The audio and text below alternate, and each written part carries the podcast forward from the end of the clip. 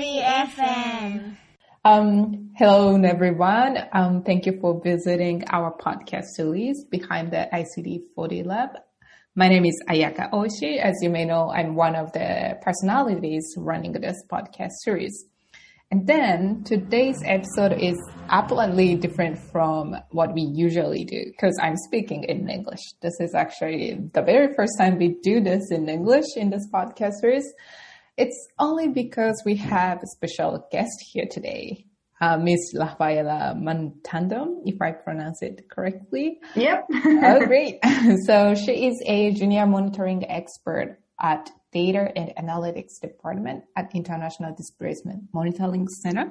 She may be able to explain it a little bit later, but I met her uh, through one of my projects called Peace Tech Club, where we test machine learning methodology in order to predict refugee and IDP flows.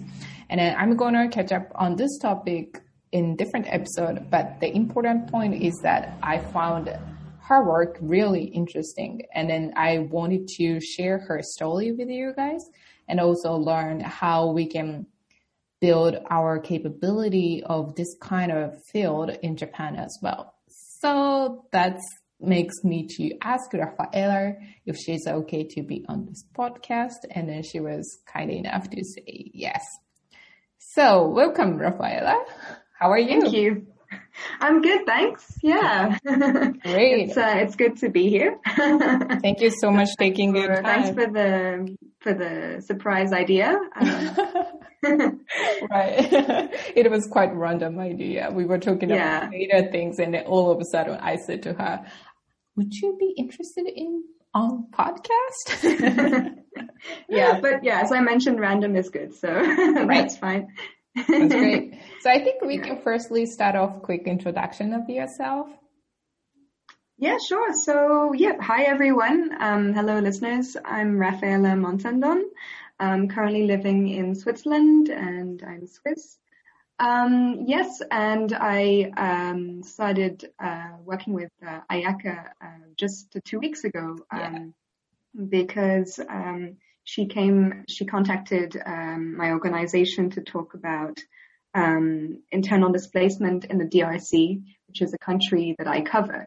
Um, and so I, um, I've been working um, at the Internal Displacement Monitoring Center for three years now, and I collect and analyze and follow trends, global trends on internal displacement, which is the forced movement of, of people um, within their countries. Um, and I am I'm currently covering um, the broad region of Central and Southern Africa, um, of which the DRC is part. And, um, and so Ayaka, um, yes, contacted us to find out more about about what is happening in the DRC. Right. Um, yeah. Well, it was really great to like a great encounter with you and your organization. At the point that we are looking for data on IDP or refugee, I was almost like helpless how to find those data. And even though I found something, it's sometimes difficult for me to understand the the methodology behind it or how we can actually utilize it for our purposes of the project. So Rafaela here is kindly teach us everything on methodology and how you and then the colleagues doing in order to make sure to produce good data. And then, yeah, I, I just, I just so, so, so grateful for that. Thank you again for all of your support here. I think, Yeah, you're very welcome. Um, because I think what happens in this sector is that it's it's very specialized. It's becoming more and more specialized, and um, I have this same experience too, where I'm working on a very um, specific uh, topic. Um, and um, and I contact uh, different organizations. I try to track people down um, to see if they if they know about that very very specific topic that I'm, that I'm Right. working on. And so that's always great when you can when you can um, link up with other organizations or individuals. Um, Um, yeah, particularly in in the area of research. Yeah. Fairly FM. So I think that gives us the next question that I really want to ask. Um, I know that this kind of topic, like refugee or IDP, is somehow very specific, right? And then I assume that you had kind of burning question in in your mind throughout your life about this kind of topic or perhaps international development in general. So was wondering what makes you blink, what makes you work in this field and also the specific title you have like monitoring expert that's something that you really need to work hard to get that position so i was inter- i i was wondering how you became who you are today if that's the right question, question. I know. yeah, it's always it's always I mean um, you know a mixture of factors no matter who you ask. Um, yeah. Um, so I think I mean in general I've always been interested in international development. Um, I think uh, even in high school, um, I chose topics because I like um, because I was interested in international development. So mm-hmm. I chose my subjects um, based on that. Um, I remember being very interested in geography, um, history, psychology, um, global wow. affairs, and so so I chose those subjects specifically because I was interested in that. I was very worried about climate change mm-hmm. as a mm-hmm. teenager still am today. Um, and so, so yeah, so I chose some subjects that were a little bit more about the, like about global affairs in the global arena. Um, and then I ended up um, studying um, interdisciplinary social sciences um, mm-hmm. for my bachelor degree. Um, kind of also along that line of thinking that I was interested in global affairs. so I I took um, um, a range of courses in human rights and international law, but also environmental issues and sustainability. Um, and so, yes, that's kind of how it all started. And then, um, as you probably know, and probably as, as, as ha- has happened to you as well, once you once you do one thing, it leads on to another thing, which right. leads on to another thing. Um, so I started um, in um, sustainable development, in the area of sustainable development. Um, I was lucky enough to um, get an internship um, at the International Committee of the Red Cross here in Geneva. Um, and through that, um, I, um, I, worked there for a couple of years, um, ended up uh, doing a master's degree. through my master's degree, I worked as a research assistant, which was in the area of disaster risk and adaptation and then through that um, ended up in this very broad field of um, forced population movements, um, which includes um, internal displacement. Right. Um, because um, the important thing to remember about internal displacement is that, and forced population movements in general, is that we're kind of we're we are tracking a consequence of something, um, and the consequence is um, usually uh, conflict and violence mm-hmm. and disasters, right? Um, and so I had, in my background, I had worked a little bit on on conflict, both conflict and disasters, and so that's why I ended up actually in this in this very uh, niche sounding um, mm-hmm. field called internal displacement because um, in order to analyze internal displacement, you need to know um, and understand and be willing to to to investigate um, the causes of it. And the causes of it are, are usually these these things like, like violence um, and also structural causes, um, you know, um, that can also lead to violence and disasters. So poverty, insecurity, human rights abuses, and things like that. Definitely.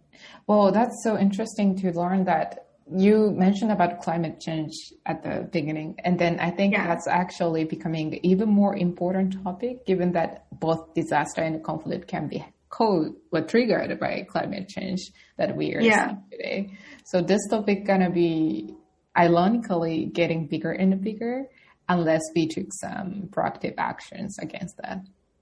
Yeah, yeah, that's definitely, I think, um, the the general thought among among um, people in this in this field. Mm-hmm. Um, and I think when it comes to the conflict, to, to the climate change and conflict link, um, it's it's still very difficult to prove that climate change is causing conflict. Um, but climate change is very disruptive. Um, right it also impacts um, economies um, and it impacts traditional ways of life. So people are going to have to move um, more. They're going to be um, financially stressed. Um, their traditional ways of lives of life will be will be lost. Um, so all of that is very disruptive. and then you have, because of climate change, you have indirect indirect impacts, which then um, have a more direct impact on conflict. So mm-hmm. if you have, for example, um, huge, huge, huge unemployment, um, unemployment is more of a um, is more of a direct link to conflict than climate change, but mm-hmm. unemployment is caused by a host of different factors. Um, so in general, when they talk about that that link, it's something to keep in mind, um, the climate change and conflict link, but it's more an indirect, uh, more of an indirect one, and then it's it's something that they call like um, a magnifier of risk, right? Um, rather than a direct uh, direct cause. Yeah. That's really important point. Fairly FM. So tell me about your work at IDMC in general. I know that you guys have done a lot of data work, but was curious to know what kind of um, what kind of activities are involved in your day to day day to day life. Yeah, that's a good question because it's I think it's probably difficult for, to visualize what it is um, that we do. Um, so essentially, I'm um, so as you mentioned, a, a junior monitoring expert um, in the data and analysis team, um, and I'm one of uh, many people um, that is actually collecting data on displacement on a daily basis. Um, and so, what that entails basically is that we each each member of my team has a portfolio of countries that they cover. I have I think it's 15 uh, countries. Wow. Um, yeah, we all have quite a, quite like quite busy quite busy portfolios. Oh gosh. Um, and so um, and so that means that every day we uh, we, we read the news, we read um, humanitarian bulletins, we look at um, um, uh, data and websites that's produced on disasters mm-hmm. um, and natural hazards. We look at weather forecasts. We look at climate um, conflict uh, risk um, reports. We look at human rights reports. Um, yes, a host of different different um, kinds of um, websites and articles and sources of information to find out for each of our countries what is happening on a daily, weekly basis and whether it's um, whether it's caused internal displacement. Um, because of the factors I mentioned before of internal displacement being being triggered by um, primarily by situations of violence, conflict, or disasters. So um, every day we we basically um, are following up on the news um, related to the countries that we covered, um, and we try to piece together what is happening specifically related to internal displacement. Mm-hmm. So, and that's what that's what the job monitoring is in a nutshell. Um, so we're also subscribed to newsletters. Um, uh, that's a little reminder on my calendar. Apologies, everyone. Um, so yeah, we subs- we're subscribed to different uh, newsletters. Um, we're also in email chains from different organizations in the humanitarian sector. And as I mentioned, yeah, we read reports, bulletins, Excel documents. Um, we check social media sometimes. Just a host of different places that we go to to picture um, what's happening on the ground. And based on that, we produce estimates. Mm-hmm. Um, and we have different metrics that we that we cover. Um, so we look at um, new cases of internal displacement uh, movements. Um, so um, the num- the numbers of new movements of people um, that have had to that, that, have had to leave their homes forcibly, or uh, we look at existing updates on existing um, IDP, so internally displaced uh, person populations. Um, so we see, oh, um, um, violence has increased in the DRC, in the Eastern DRC. How has have there been new cases of internal displacement? Mm-hmm. and also, what is the what is the stock, um, the stock, um, the current level, the current population level of displaced people Mm-hmm. um, at that particular point in time. Um, and the final thing that we look at as well is the tricky topic of um, uh, solutions, solutions to Right. displacement.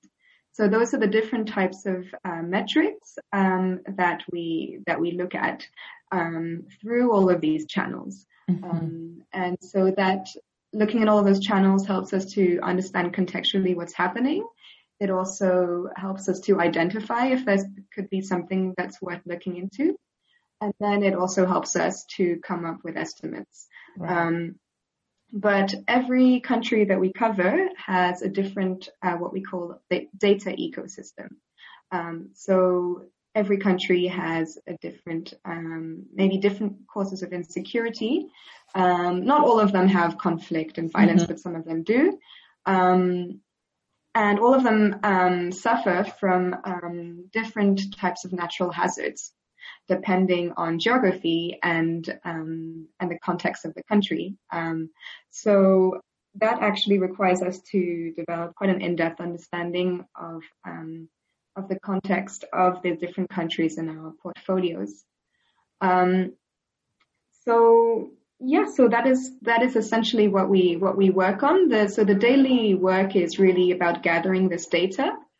Um, we have to kind of understand for our countries which are the main organizations that are collecting data, and um, also on top of them of the regular monitoring and finding out information, we also develop over time uh, working relationships with different organizations on the ground that are collecting um, data uh, particularly UN organizations. Um, and so a lot of the work is cross-checking, contacting, and then um, finally the result of this is to um, is to use the information to produce reports um, that can serve to to influence policymakers and and larger discussions in in terms of humanitarian affairs. So we also do a lot of writing, um, summarizing, and explaining um, about what is happening, um, what has caused the displacement, but also crucially um, the data gaps um, and how we how we have had to come up with um, the displacement estimate Mhm. as well. Yeah Very, very interesting. because it's often um, it's often how do you say mm, we have to sometimes think a little bit outside the box uh, when it comes to um, piecing together the estimates. So we have to really um, very um, specifically explain what the what the possible caveats are as well. Um, Mhm. Because it's very difficult to to get reliable estimates on on moving populations. and especially on those like countries like where Yes. not like uh, stable connections or sometimes it's under conflict well lot, Yeah. lot of harsh environment there so that's yes, definitely. Yeah. I mean, I think it's true everywhere. Um, so not just, um, I think it's still a topic where it's difficult to get data in no matter which country. Mhm. And we do cover all countries and territories. Wow. Um, um, but yes, of course, if there is um, maybe, for example, conflict happening, um, then it is it can be a bit diff- more difficult. right On the other hand, though, um, sometimes um, if there is a humanitarian crisis, it means that there is more data available. Um, so I think that's important to keep in mind as well. Um, is that when we talk about internal displacement, we're not just talking about um, countries that are undergoing a crisis, or Mhm. um, it is it really is all countries because all countries um, could suffer from um, from a situation of generalized violence or conflict, right and certainly from disasters. That is really a global phenomenon. So, um, yeah, just to keep that in mind as well. But you're absolutely right that um, if you're if you're working um, in a complex environment, then it's difficult to to um, to get reliable estimates. right so who would you say is the main client or partners i know that you guys collect data from a bunch of different organizations so that you can produce like a good and the gatherings of the data, but was wondering if there is any specific clients that you provide those data or analysis based on the numbers. Um, in terms of clients, I would say the main ones are, so ironically, it's also the organizations that we collect data from, um, but we produce a different type of data that's packaged right. in a different way. Mm-hmm. Um, so um, I'd say the main clients are um, OCHA, UNHCR, and the large, the large UN organizations, also mm-hmm. IOM. Um, but then they're also a source of data. So it's interesting how that works. But I, I think that's also quite unique to the to the humanitarian sector is that we mm-hmm. we have a quite a complicated system of um, collaboration between between the different UN organizations, right. but also smaller NGOs, the cluster system, et cetera, et cetera. So, um, but but concretely, that's that's that's kind of I'd say the the main um, the main uh, customers or clients. Um, I see for the for the data. Yeah, it's it's like you guys are building a bridge between those organizations so that they can collectively produce yes. some insights on the topic. Yes, because also because of the of the nature of the topic, it's quite um, a complicated topic. It's um, displacement is caused by a variety of um, of different causes, um, but also um, there the, the data doesn't come from just one organization. So right. one of the main organizations that we work with is IOM, and they have very good data on um, internal displacement. Mm-hmm. But even so, um, because internal displacement is so broad, um, there is still going to be countries where um, IOM um, doesn't have programs um, or doesn't have the right program, and so and so that's where we jump in and we look at the other organizations that could that could um, that we could use to to fill that gap. Mm-hmm. Um, yeah. Right. Well, yeah. such a significant work you guys are doing. Fairly FM. So it makes bring a different question, another question that I wanted to ask. Well, the Datify the numbers, like Datify, for example, IDP numbers is mm. has been significantly important for many years. Yeah. But I think especially this time, because of the COVID or because of the development of artificial intelligence or machine learning, I think it becomes even more important, right?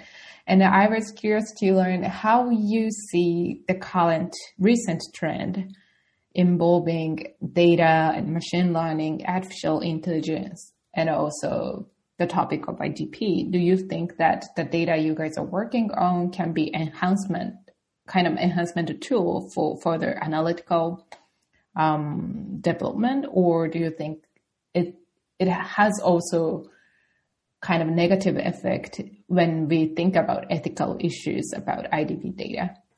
How do you yeah, see a, those trends? That's a really yeah, that's a really good question.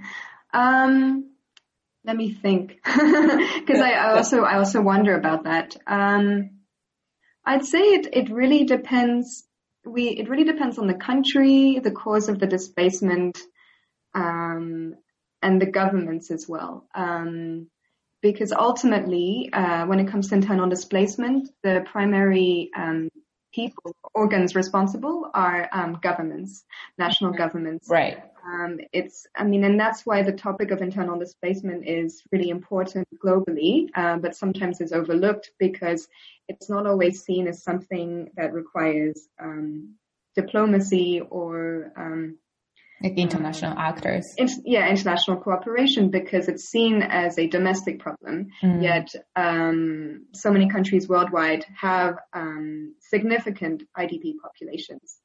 Um, so I think it really depends on. Um, it depends on on yes on the willingness um, of governments and of other actors to actually use this data and also um, influence policy and change change domestic laws um, and participate in, um, in in global norm making and things like that. Mm-hmm. Um, I think having the data is very important, um, but it's always I think it's always important to keep in mind that it's just one piece of the puzzle.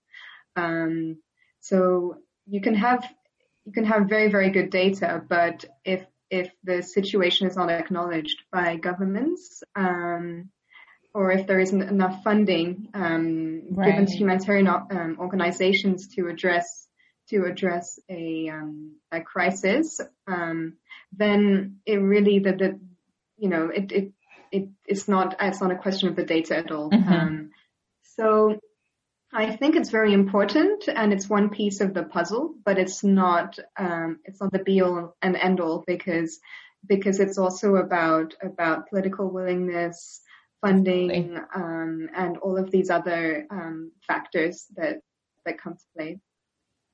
That's so true. Yeah. That's kind of reminds me what happened in Rwanda in 1994. It it was, in my understanding, and I, I believe that was like a general understanding, but it was not the matter of lack of information. Yeah. Everyone knows what happened there, but it was more about like political willing, willingness to get involved. So when it comes Yeah. to data, data doesn't solve everything. I mean, there for sure Yeah. there are a lot of things that it can do, but also there has to be a lot of other engagement from here. Yeah. Yeah. And I think also the um, the difficulty with that is that it's because it's such a complicated um, phenomenon that's caused by a variety of different things that are all quite difficult to influence. Um, I think the the true impact of having this data um, and sharing it to the world, um, you know, it takes a long time to actually notice Mhm. that that impact. And one thing I think you can say is that um, if at least there is more of a um, acknowledgement globally about um, about the phenomenon of internal displacement and why it's difficult for people to be in that situation and the true magnitude of it, at least it's something that becomes um, that becomes something that's discussed and that um, and that so so that different organizations and entities and governments and whoever can actually address it.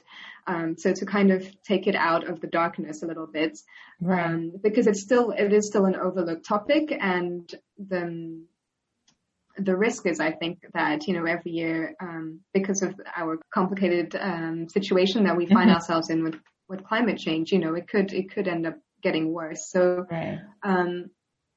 I think at least it will it will help that level of consciousness on a global level uh, of, of of the fact that there are people that are being forced to move within their countries and that this should be addressed. And and it's not a taboo. It's actually quite common um, Right. but it has it has implications.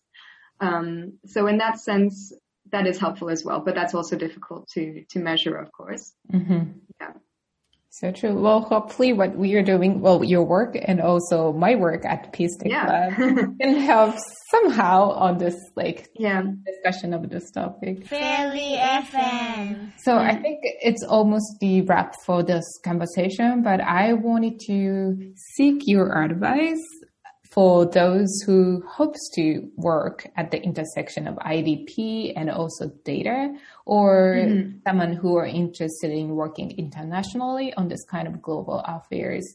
Is there any advice that um, you can provide to us? wow I know that's million dollar question, but um, advice. Hmm. I'm trying to think about the people I work with and what their professional um, journeys were. Mhm. Um, yes. So you're absolutely right um, that this is becoming more of a um, common topic that, that people are working on.